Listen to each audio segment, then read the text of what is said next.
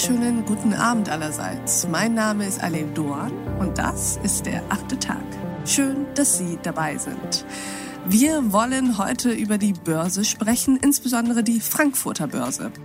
Was hat sich über die Jahre und Jahrzehnte verändert auf dem Handelsplatz? Welche Veränderungen sind für die Zukunft abzusehen und wie wirkt sich das alles eigentlich auf die Berichterstattung rund um Börse aus? Darüber sprechen wir mit unserem heutigen Gast, über die ich mich sehr freue und die diese Folge gewissermaßen zu einem Heimspiel macht. Herzlich willkommen im achten Tag, Annette Weißbach. Ja, schönen guten Tag und äh, danke, dass ich hier sein darf. Ja, ich freue mich, dass du hier bist. Annette, würdest du dich unseren Hörerinnen und Hörern mal kurz vorstellen? Natürlich, also mein Name ist Annette Weißbach. Ich bin Wirtschaftsjournalistin, ausgebildete Volkswirtin und arbeite als Börsenwirtschaftsreporterin seit ungefähr 15 Jahren, vor allem in Deutschland, aber auch im, in London und habe somit also so einen internationalen Zugang, würde ich sagen, zur Börsenberichterstattung. Und möchtest du auch aufklären, warum du vielleicht einigen der Hörerinnen und Hörern von der Stimme her bekannt vorkommst? Natürlich seit November diesen Jahres habe ich die Freude, hier ein Investment Briefing hier bei Pioneer mitzumachen bzw. zu gestalten und äh, hoffe, dass das Thema Börse, das Thema Investieren einer größeren Bandbreite an Menschen zugänglich zu machen. Da bin ich mir ganz sicher, dass du das schaffst. Und heute bist du tatsächlich auch deswegen hier, um mit uns sozusagen durch deinen Insiderblick auf das Börsenparkett zu schauen. Wenn wir mal auf das neue Jahr schauen und mit einem Ausblick beginnen, was ist denn so, was sind die großen Trends, die wir von 2022 erwarten dürfen, Annette? Wenn man sich die Aktienmärkte anschaut, sind wir ja nahe von Rekordständen. Deswegen kann man schon erwarten, dass es da durchaus mal wieder Rücksetzer geben könnte. Und vor allem, glaube ich, das große Thema werden die Zentralbanken wieder sein diesen Jahr, im nächsten Jahr. Denn wir kriegen ganz sicher eine Zinswende in Amerika, aber das Thema Inflation könnte die EZB ja auch zumindest ein bisschen mehr in diese Richtung pushen. Also ich glaube, Zentralbanken bleiben weiterhin super spannend. Aber dann natürlich auch das Thema Energie und Energiewende in Deutschland, aber überall auf der Welt wird ein sehr spannendes Thema sein. Denn die Industrie macht ja sehr viel Druck. Also sprich, dieser ganze Energiebereich ist äh, total interessant, aber auch generell, was die deutsche Bundesregierung mit ihrem Koalitionsvertrag für unsere Wirtschaft bedeutet, glaube ich, das muss man erst nochmal analysieren und ähm, dann vielleicht daraus auch ableiten, was man für Investitionen tätigt. Mhm, verstehe. Lass uns mal vom Ausblick zurückkommen auf ja, Wurzeln vielleicht? Was sind eigentlich deine Wurzeln für das Interesse für diese Themen? Es ist ja nicht unbedingt das Selbstverständlichste, dass ein kleines Mädchen auf die Welt kommt und sagt, wenn ich mal groß bin, will ich aufs Börsenparkett und den Menschen die Börse erklären. Das stimmt. Also in meiner Familie war Wirtschaft immer ein großes Thema und ich bin somit groß geworden mit Wirtschaftsthemen und für mich war eigentlich relativ schnell klar, dass ich das auch studieren möchte und dazu kommt aber auch noch, dass ich so ein mathematisches Talent habe und mhm. somit auch keine Probleme hatte, so ein volkswirtschaftliches Studium zu machen, weil da, wenn man kein Mathe kann, geht das nicht. Mm, verstehe. Und dann, wie ging es nach dem Studium weiter? Wann hast du dich entschieden, Du hättest ja auch in die Banken gehen können oder in Konzerne gehen können, aber du wolltest ja lieber in die Berichterstattung. Wieso? Genau, genau. Ich habe schon während des Studiums ähm, für das japanische Fernsehen in Deutschland gearbeitet und habe dem damaligen Korrespondenten quasi mit der Berichterstattung geholfen und in dieser Rolle zum Beispiel auch so spannende Sachen wie die Einführung der EZB begleitet. Ich war bei der ersten EZB-Pressekonferenz und ich fand es schon immer super spannend, so am Puls der Zeit mit dabei sein zu dürfen. Mhm. Ich meine, welche Studentin fliegt auf dem IWF-Meeting nach Washington? Also das war super einfach. Und ähm, ich bin dann allerdings nach dem Studium hatte ich nicht so ganz den Mut, in so eine Rolle sofort reinzugehen als Reporterin vor der Kamera. Da gab es schon so Angebote. Dann bin ich erstmal in eine Bank gegangen. Mhm. In der mhm. Tat ganz klassisch und ähm, habe so ein paar Jahre Investmentbanking gemacht, also vor allem dieses Übernahmegeschäft. Und das war natürlich spannend, aber es hat irgendwie mein Herzblut nicht so sehr also oder es hat mich einfach nicht so sehr interessiert und es hat mich emotional überhaupt nicht mitgenommen. War das so etwas, wo du eben nicht am Puls der Zeit warst, sondern eher mit Scheuklappen für ein Unternehmen sozusagen unterwegs? Genau, ich meine, es gab ganz klar Kollegen von mir, die waren total passionate, ja, die fanden es super, bis nachts um drei irgendwelche Basispunkte auszuhandeln. und ich habe ja gemerkt, es interessiert mich null. Ja. Wirklich null. Und ich bin aber eher dann total engagiert gewesen, wenn es um so Nachrichten und, und Entwicklung auf der Welt ging. Und das war dann für mich dann irgendwann klar, dass ich das wieder ändern muss. Und dann bin ich nach London zu Bloomberg gegangen. Aber in London, wie lange hast du da gelebt?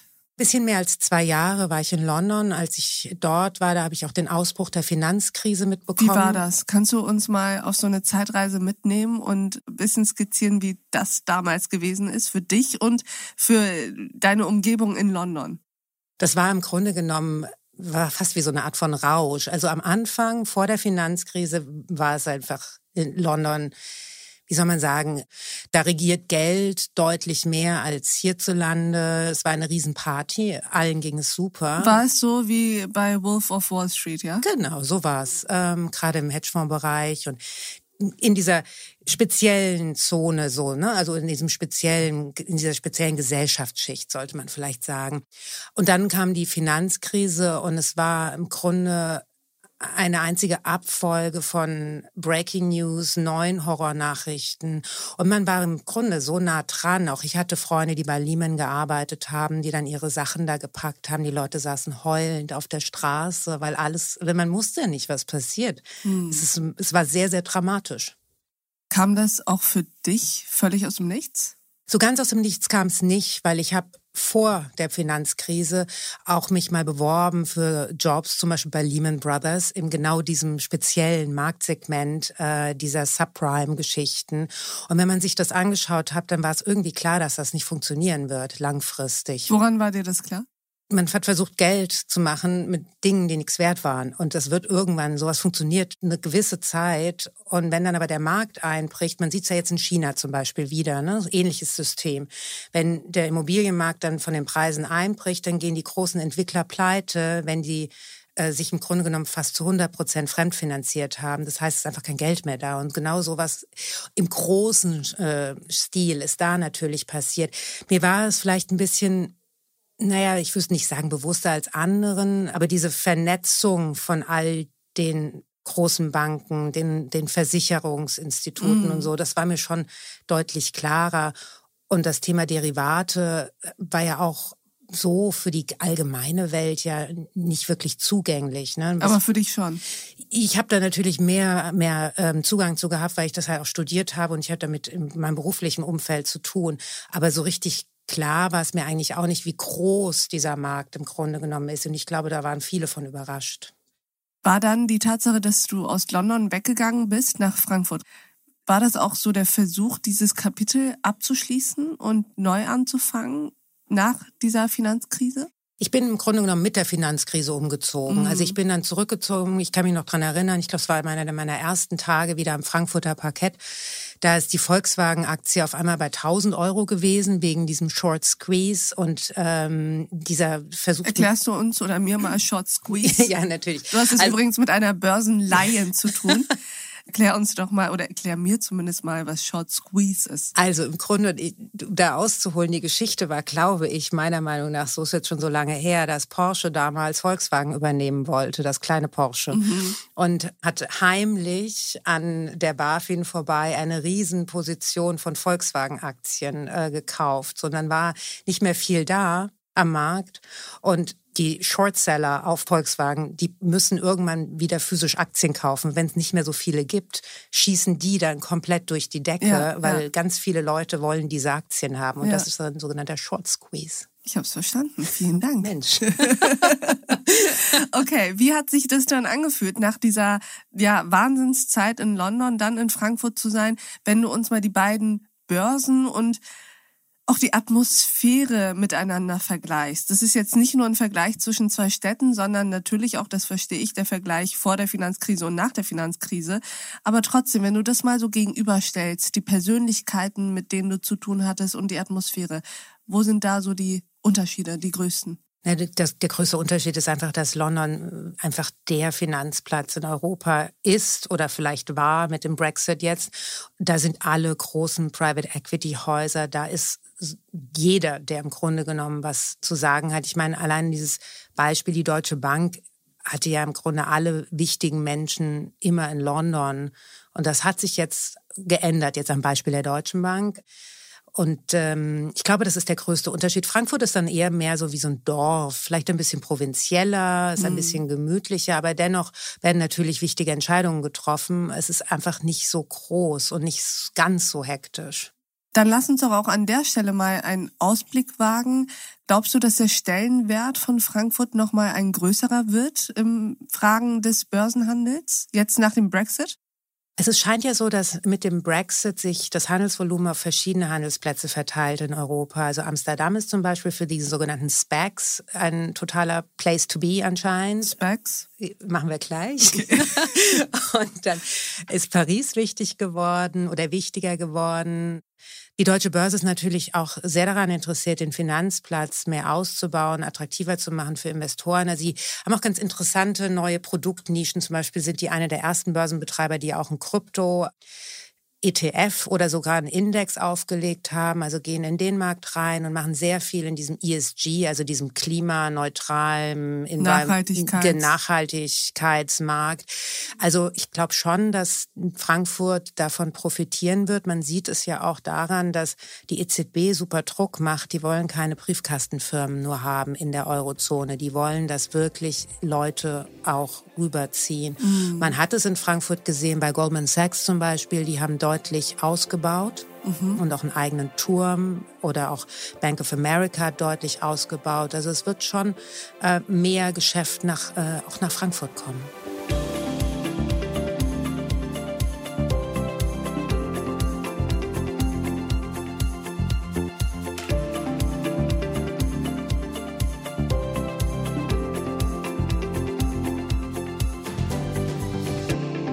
Lass uns noch mal über deine Rolle in diesem Kosmos sprechen.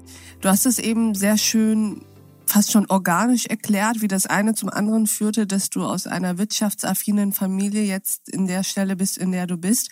Aber ich kann mir vorstellen, dass es nicht immer so ganz einfach war oder zumindest mal besonders war, denn das ist ja schon eine extreme Männerdomäne, oder?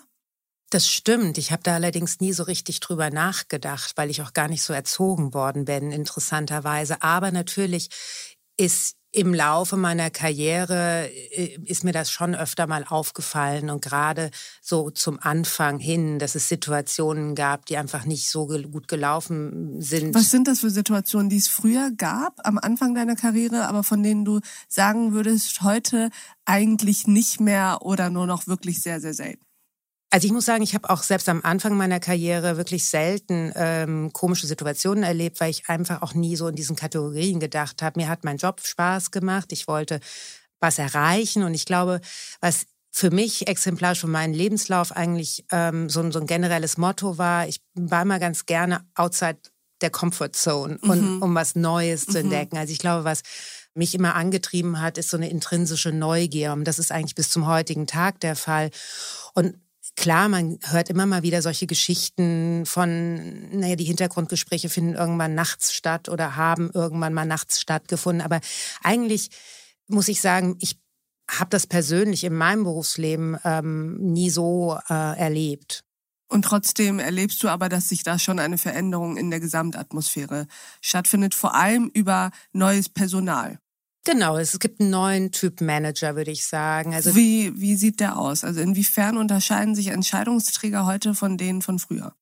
Also nicht alle unterscheiden mhm. sich, das muss man gleich schon auch mal konstatieren, aber es gibt durchaus schon einen Trend, dass man auch ein bisschen auf Empathie setzt, selbst im Top-Management und nicht nur auf ja, hundertprozentige Durchsetzungskraft. Es geht sehr viel mehr um Teamfähigkeit. Es ist natürlich nicht bei allen so. Und ich glaube mal, dass man von seiner Persönlichkeitsstruktur auch ein bisschen anders gestrickt sein muss als Otto Normalbürger, wenn man so einen Konzern führen möchte. Mhm, verstehe. Das heißt, aber trotzdem gibt es schon so einen roten Faden, der sich durch die meisten Manager zieht? Oder ist es mittlerweile eine solche Diversität äh, zu finden, wo man sagen könnte, man kann gar nicht mehr Entscheidungsträger oder Manager über einen Kamm scheren? Also ich glaube, die meisten zumindest, die ich treffe, also die sogenannte C-Suite, also das C-Level, wie man es auf Englisch sagt, also die CEOs oder CFOs, die einen sich alle in dem Sinne unglaubliche Energie haben und auch Resilienz. Anders kann man sowas, glaube ich, auch überhaupt nicht machen, so einen Job. Die meisten von denen haben viele vielfältige Interessen. Die meisten von denen machen mittlerweile viel Sport. Dieses alte, nach so 50er Jahre Bundesrepublik, wo sie alle getrunken und geraucht haben, das gibt's sagen, nicht Whisky mehr. und Zigarre, das ist nicht mehr en vogue. Ja? Also es gibt's wirklich sehr selten. Ich müsste wirklich lange nachdenken, bis mir einer einfällt, der noch raucht. Gibt es irgendwas, was du jetzt nach so vielen Jahren ja direktem und nahem Kontakt mit diesen Menschen etwas, wovon du sagen würdest, das habe ich mir von denen abgeguckt oder das habe ich von denen gelernt oder mitgenommen? Also richtig abgeguckt wahrscheinlich nicht, aber natürlich, wenn man das so lange macht wie ich, schaut man schon, wie viele von denen zum Beispiel mit Fehlern umgehen. Mhm. Und ich finde, das ist eine ganz interessante Herangehensweise. Muss man mal darauf achten, dass sehr viele von diesen Führungskräften sich mit Fehlern nicht assoziieren. Das heißt? Das heißt, man normalerweise würde man sagen Entschuldigung oder so ja. oder man entschuldigt sich für Fehler. Das passiert da oftmals nicht. Das würde ich aber nicht sagen, dass ich mir das jetzt abgeguckt habe, weil ich das eigentlich als keine gute Charaktereigenschaft empfinde. Ja. Ansonsten würde ich das heißt, diesen Umgang, das ist einer, den du bei denen beobachtet hast. Und wozu führt das dann bei dir, dass du sagst, vielleicht sollten auch wir uns nicht immer so sehr unter unseren Fehlern begraben?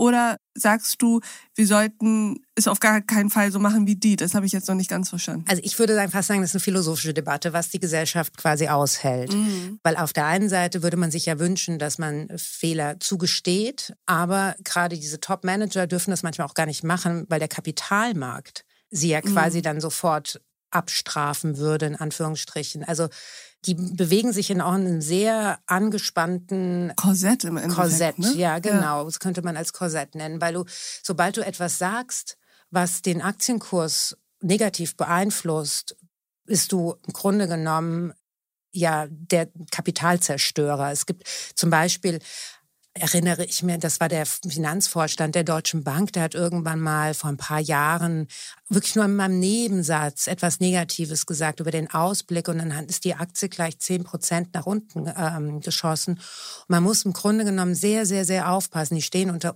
enormen Druck, diese Leute, mhm. was sie sagen. Und das Gleiche gilt natürlich auch für Notenbanker. Mhm. Ich finde, wenn man Christine Lagarde zum Beispiel verfolgt, ich habe ein Interview gemacht mit ihr kurz nachdem sie angefangen hat, bei der EZB, da war sie noch viel angespannter, weil natürlich jedes Wort auf die Goldwaage gelegt wird, was sie, was sie sagt. Und jetzt so nach einer gewissen Zeit ist sie auch mehr angekommen. Man kann ja auch von, das sind ja auch nur Menschen, man kann von denen ja nicht erwarten, dass sie einen Job beginnen und auf einmal alles wissen. Ne? Klar. Würdest du dir wünschen, dass sich diese Spielregeln ändern? Dass nicht jeder Halbsatz, der vielleicht Raum für Zweifel zulässt, dazu führt, dass die Aktien um 10 Prozent abrauschen? Ich glaube, das können wir nicht ändern, mhm. selbst wenn wir uns das vielleicht wünschen würden, weil der Kapitalmarkt funktioniert nun einmal so. Das ist im Grunde genommen ja auch die, die Existenzberechtigung von Nachrichtenjournalisten, ne? dass man Neuigkeiten herausfinden möchte, die dann marktbewegend sind. Wenn man zum Beispiel bei Bloomberg arbeitet, ist das ein klarer Teil der, deiner Jobbeschreibung, ja, dass du Market Moving Stories hast, sogenannte Scoops. Also was man demnach von diesen Menschen lernen kann, ist Selbstbeherrschung? Ja, man muss sich sehr gut selbst beherrschen, ja, und wahrscheinlich einfach auch um diesen Druck standzuhalten, muss man wirklich eigentlich ein sehr kontrolliertes Leben führen. Also es fängt an bei Sport, Ernährung, weil sie einfach auch nicht viel Zeit haben zu schlafen. Also es ist so, ich weiß nicht, also es ist für mich jetzt nicht besonders wünschenswert, aber also ich gucke mir den neuen Manager-Typ an, der neue Manager-Typ, der, der rennt meistens viel, mhm. geht viel ins Gym, macht irgendwelche Extremsportarten. Das war aber schon immer so. Das fand ich da ganz interessant, dass eigentlich viele dieser Männer, muss man ja noch sagen, mhm. haben Hang zum extremen Sport sei es irgendwie ja auf irgendwelche Berge steigen oder irgendwelche Marathons. Es gehört irgendwie noch zu, dass man nicht nur im Beruf wahnsinnig ehrgeizig ist, sondern halt auch noch in seinem privaten. Und du bist aber froh, dass du nicht auf dieser Seite stehst, sondern auf der, auf der du stehst, die Nachrichten scoopt sozusagen. Ja, ja, genau, das äh, ist die bessere Seite für mich. Liebe Annette Weißbach, das war wirklich, wirklich sehr interessant. Vielen Dank, dass du bei uns im achten Tag warst. Ja, danke schön. Und ich danke auch Ihnen, liebe Hörerinnen und Hörer, fürs Mithören und Mitdenken. Und ich würde mich freuen, wenn wir uns im nächsten achten Tag wieder begegnen. Bis dahin, auf sehr, sehr bald. Ihre Alef Doan.